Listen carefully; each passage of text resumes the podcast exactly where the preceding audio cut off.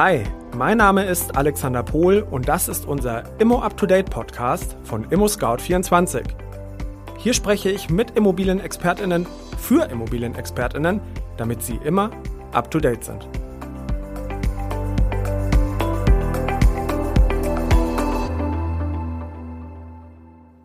In dieser Folge spreche ich mit unserer Produktmanagerin Sarah Schülke.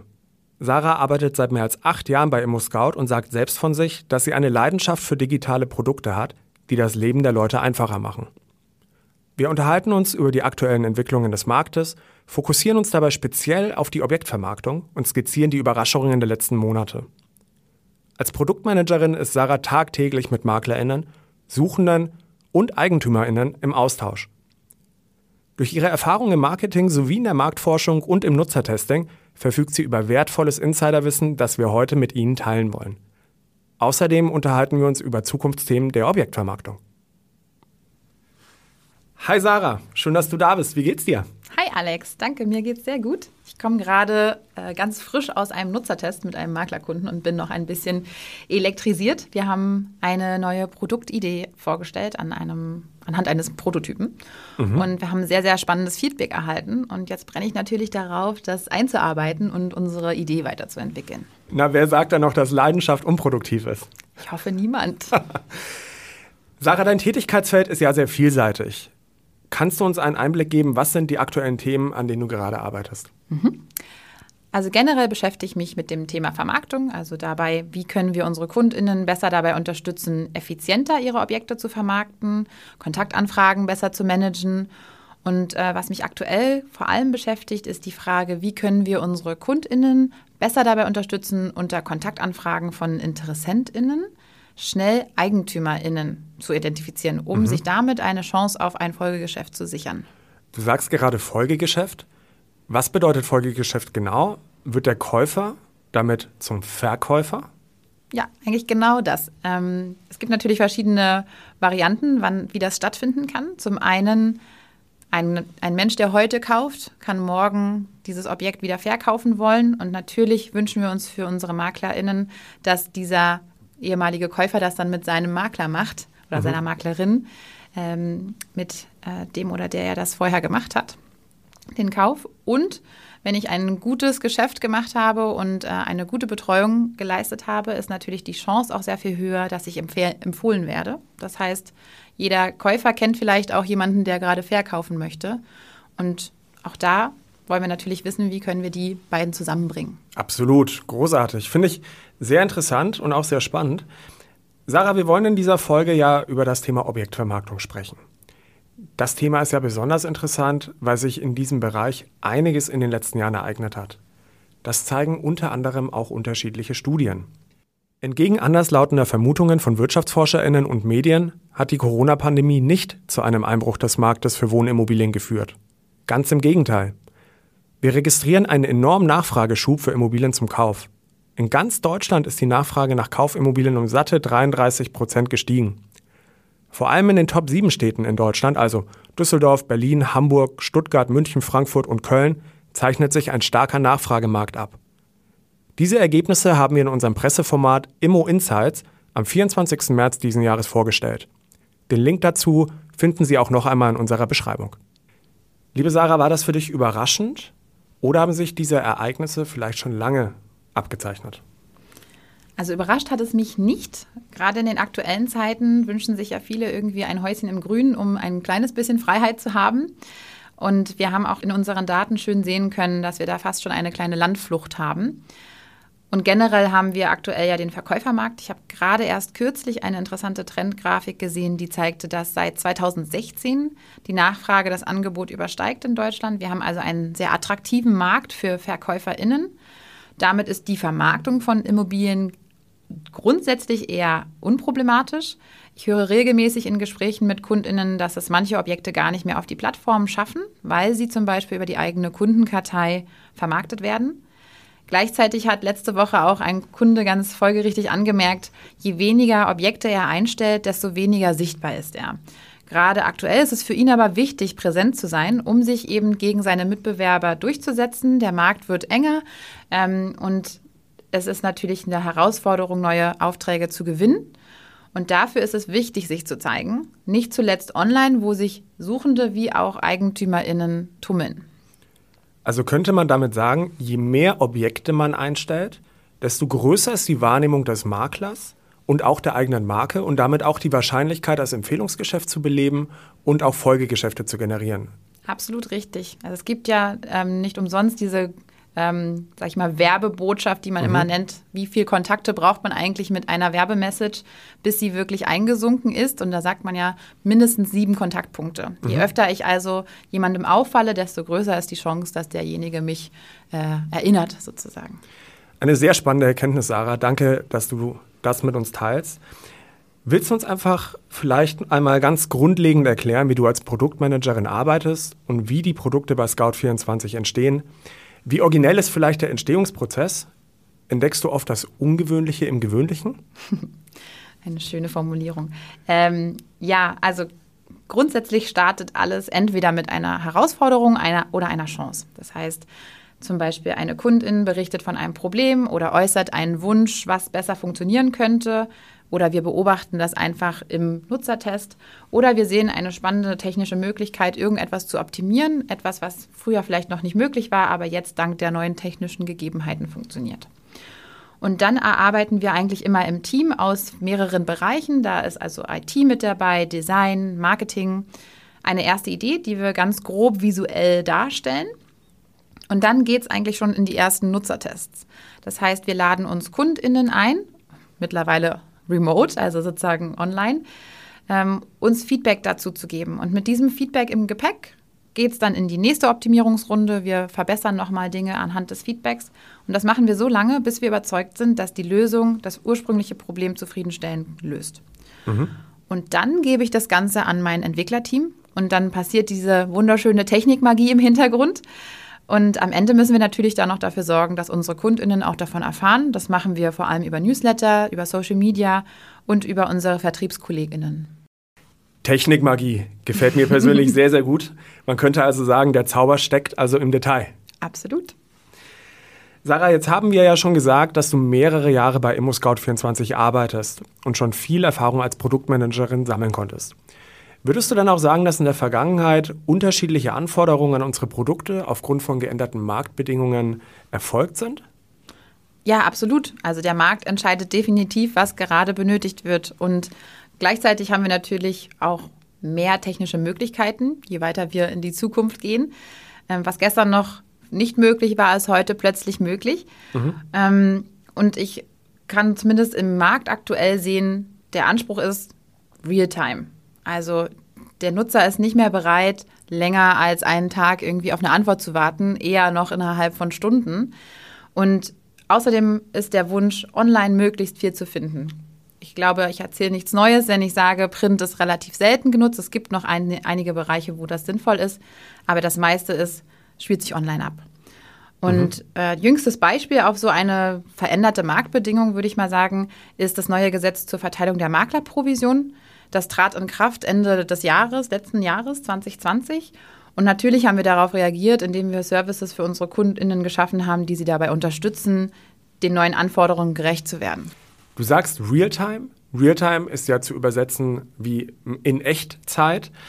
Wie schnell reagieren wir denn darauf und welche Schritte müssen dabei eingehalten werden? Ja, also natürlich beobachten wir sehr engmaschig den Markt. Wir schauen, gibt es neue Gesetzesänderungen oder neue technische Möglichkeiten.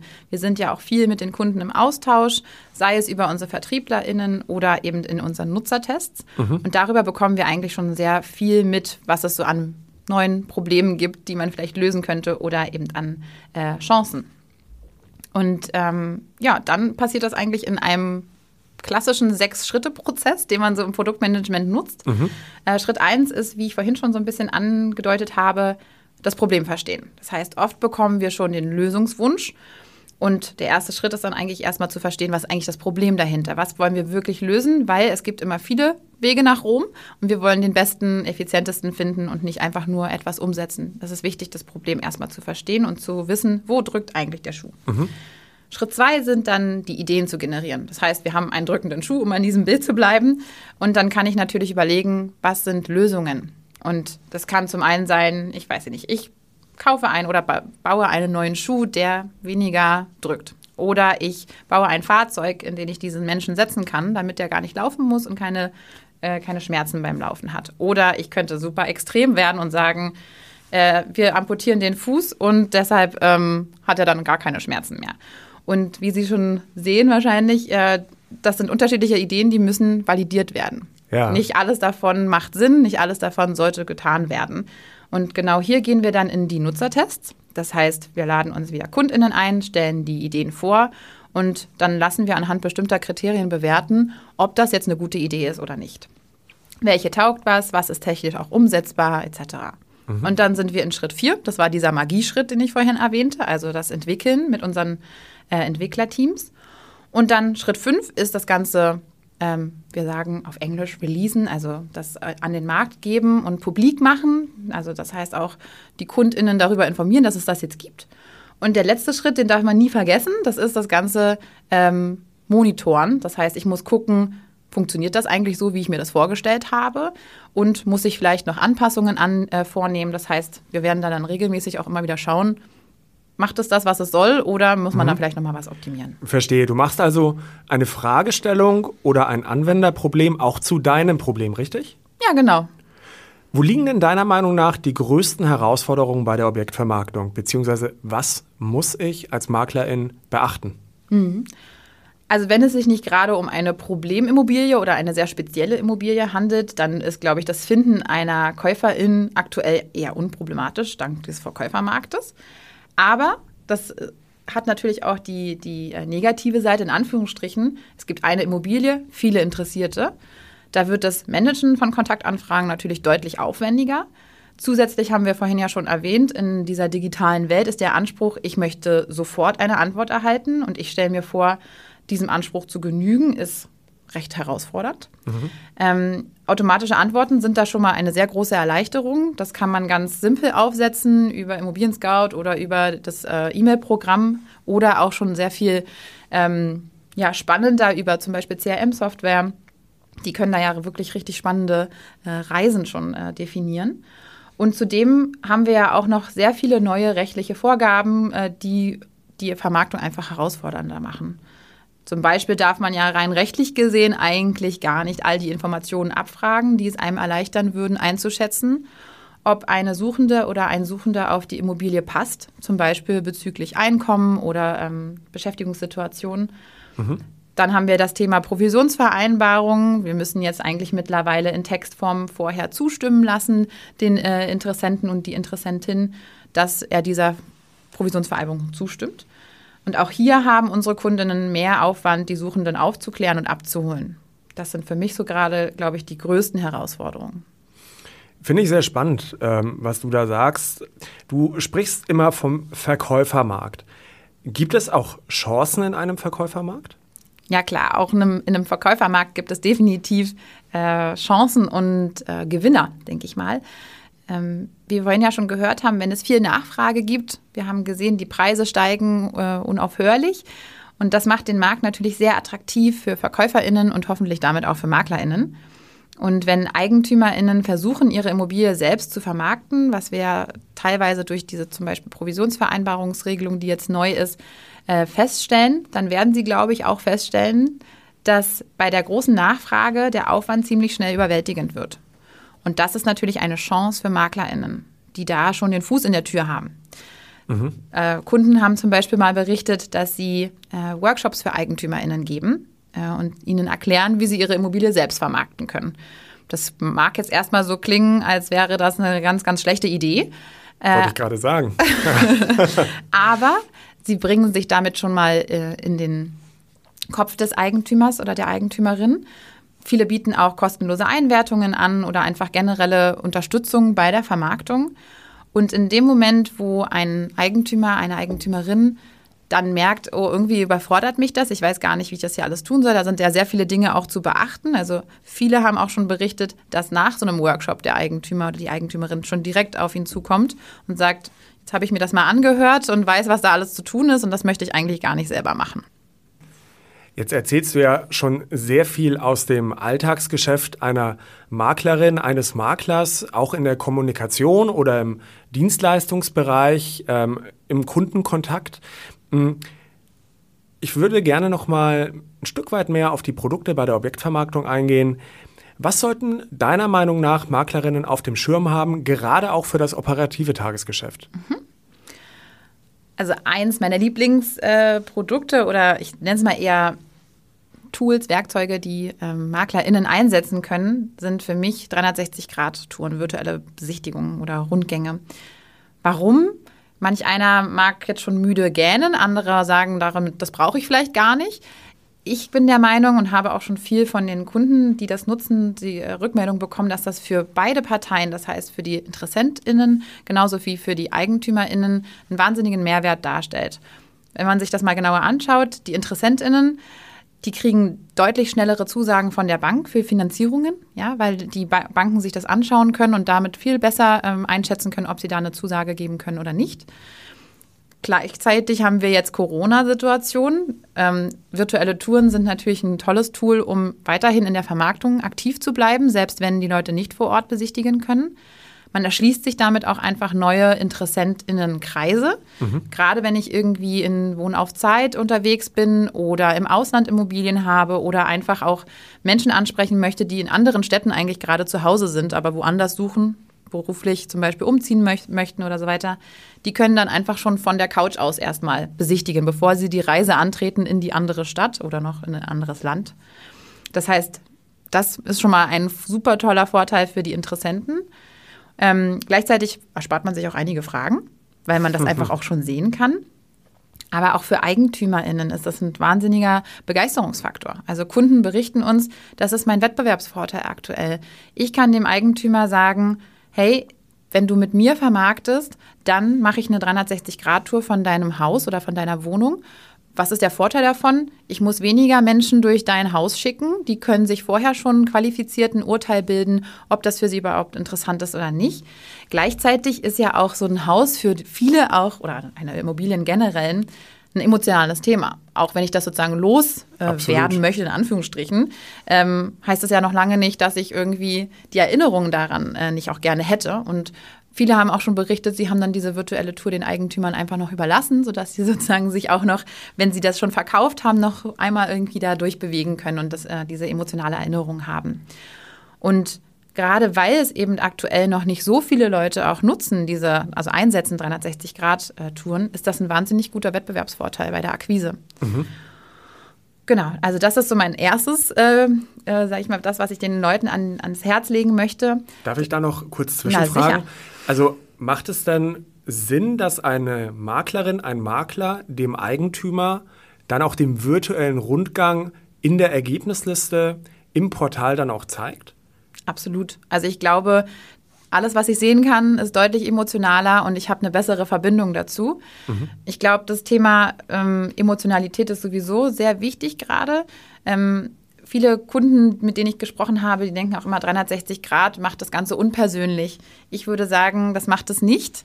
Ähm, klar, äh, am Ende zählt immer noch die Maklerleistung und äh, der persönliche Kontakt und der geht auch nicht verloren, selbst wenn man 360 Grad macht. Es ja. macht einfach die Auswahl schon deutlich qualifizierter und man hat einfach noch einen zusätzlichen Faktor, der die Leute begeistert. Und auch da wieder die Erinnerung, jeder Interessent, jede Interessentin kann auch ein zukünftiger Eigentümer sein, der mit mir vermarkten möchte. Kontakte schaden nur dem, der sie nicht hat. Richtig? ja, definitiv. So, das heißt also 360 Grad ist für mich schon mal ein wichtiger Faktor, den man nicht unterschätzen sollte und der auch für viele Bereiche eben ähm, Mehrwerte schafft. Dann das Thema hatten wir ja vorhin schon, ähm, wie kann ich schnell auf Kunden, äh, Kundenanfragen, sag ich mal, reagieren. Da sollte man sich definitiv Lösungen schaffen, die das erlauben, dass es selbst, wenn ich jetzt nicht äh, an meinem Telefon oder an meinem Laptop sitze, dass es da irgendwie schon eine Antwort gibt.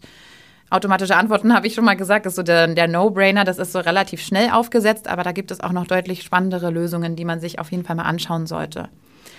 Dann ist es für mich auch immer wichtig, schauen Sie sich an, wie die Zahlen sind von ihren äh, Objekten. Sie können relativ schnell sehen, ähm, funktioniert das gut oder funktioniert das nicht gut. Experimentieren Sie einfach auch mal mit unterschiedlichen Darstellungen. Das, das kann man relativ schnell aus solchen Zahlen ziehen und das äh, hilft definitiv, seine Entscheidungen etwas besser äh, zu treffen als nur nach dem Bauchgefühl.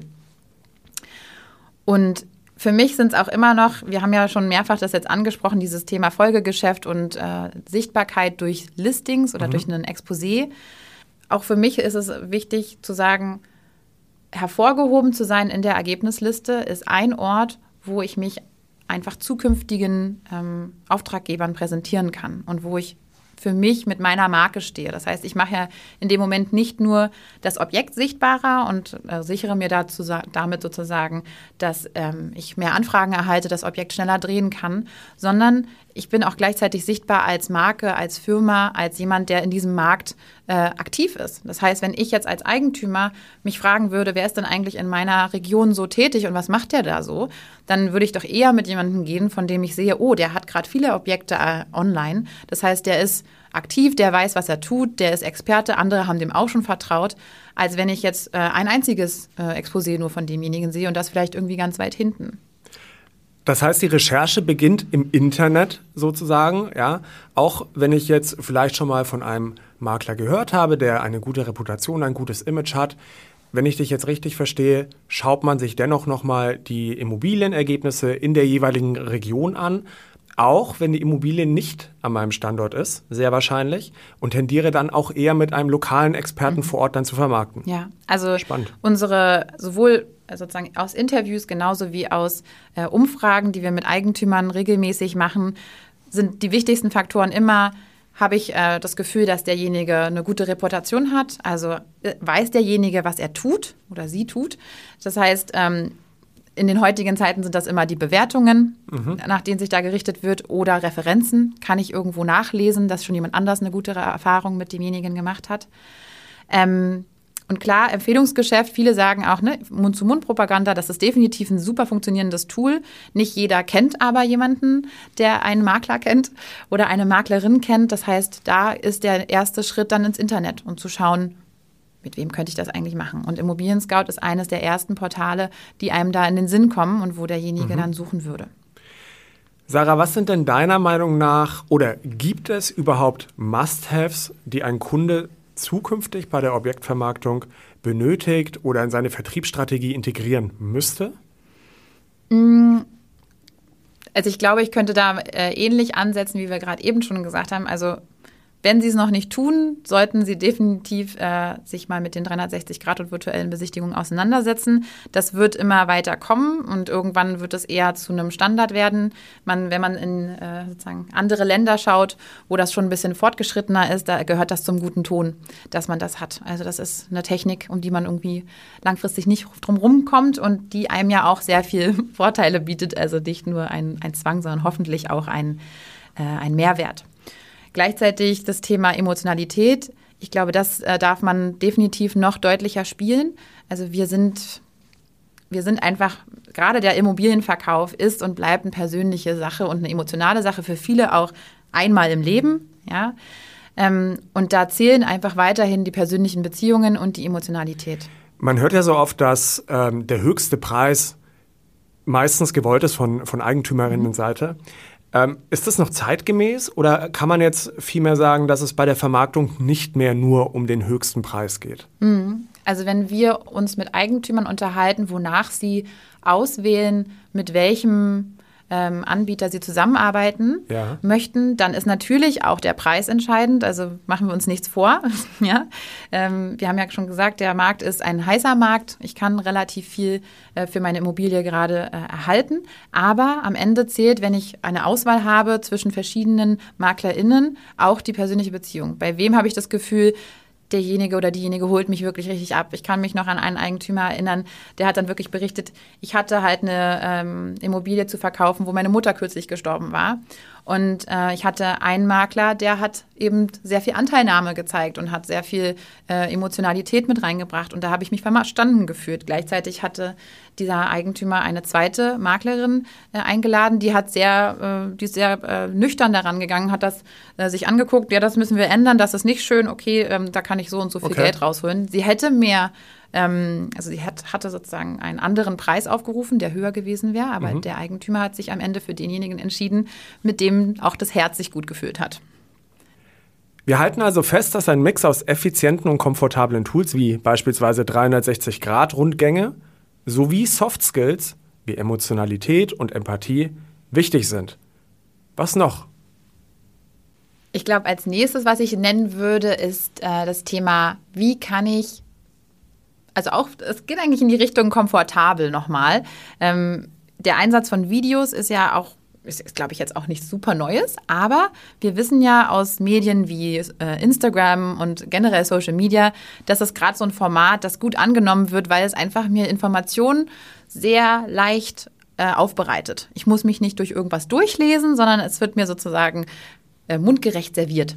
Und ähm, ich glaube, der Einsatz von Videos kann definitiv helfen, auch zum Beispiel diese Punkte abzugreifen, von denen äh, MaklerInnen immer wieder berichten, niemand hat das Exposé richtig gelesen. Ich habe es doch extra reingeschrieben. Warum hat derjenige das denn nicht gelesen? So ein Video ist da ein gutes Hilfsmittel, um die wichtigen Informationen an den Mann und an die Frau zu bringen. Mhm. Und äh, da fällt mir gerade auch noch ein, äh, ich weiß, ich bin eine totale Vertreterin von 360 Grad, mhm. aber auch da gibt es mittlerweile richtig spannende Varianten, dass man sich virtuell in diese äh, virtuelle Tour sozusagen hineinstellen kann und eine Besichtigung machen kann. Also ich kann in dem Raum stehen als äh, sozusagen ähm, Instanz und kann da was berichten und sagen, hier sehen Sie übrigens so und so. Cool. Und ähm, ich war völlig begeistert, als ich das gesehen habe, was im Prinzip genau diesen Faktor reinbringt, den viele Kunden auch oder Kundinnen auch ver vermissen, nämlich wie kann ich dann meine Beratungsleistung in so einer virtuellen Tour eigentlich noch ähm, zeigen? Und das kann ich dadurch. Virtuelle Touren schaffen also, man könnte ja sagen, eine Art Erlebniswelt. Ja, genau. Ja, und Maklerinnen und Makler werden zu digitalen Vertriebsprofis. Absolut. Und ich glaube, das ganze Thema ähm, Beraterrolle, das ist ja so ein bisschen da, da drin versteckt, die wird definitiv immer wichtiger. Also wir wissen ja auch, gerade jetzt mit den neuesten Gesetzesänderungen, mhm. ähm, ist die Gewinnung von neuen Aufträgen, aber auch eben dieses Erklären, warum muss ich da jetzt irgendeine Vereinbarung unterzeichnen. Ähm, und es gibt tausend Regeln, die jetzt irgendwie zu beachten sind. Und ich glaube, wichtig ist es definitiv in dieser Beratungsrolle immer noch besser zu werden. Ne? Also es, es, lohnt sich, sich gut zu schulen darin, wie kann ich wirklich Aufträge gut gewinnen. Also was mache ich in einem Akquisegespräch?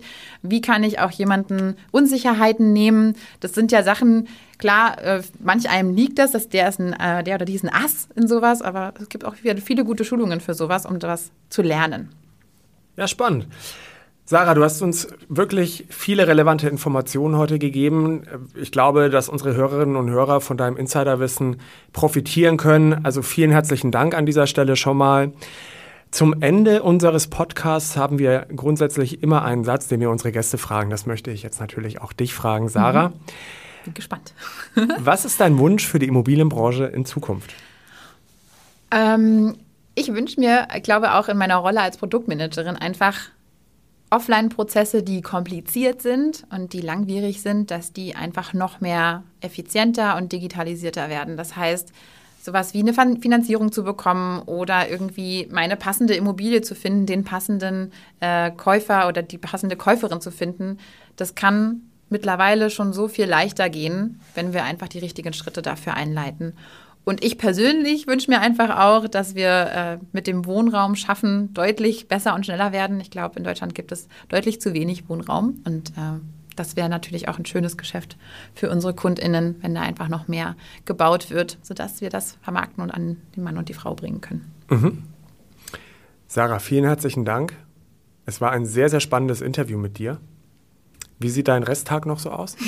Ich werde jetzt zurückgehen und dieses tolle Kundenfeedback einarbeiten, was wir heute bekommen haben und cool. hoffentlich die nächste spannende äh, Iteration von diesem Prototypen äh, vorbereiten.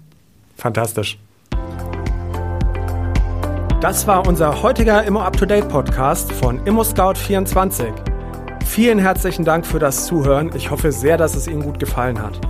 Abonnieren Sie bitte unbedingt unseren Podcast, empfehlen Sie uns weiter und geben Sie uns auch gerne ein Feedback an folgende Mailadresse: podcast@scout24.com. Wir freuen uns auf Sie und bis zum nächsten Mal, wenn es in 14 Tagen wieder heißt Immo Up to Date mit Immo Scout 24.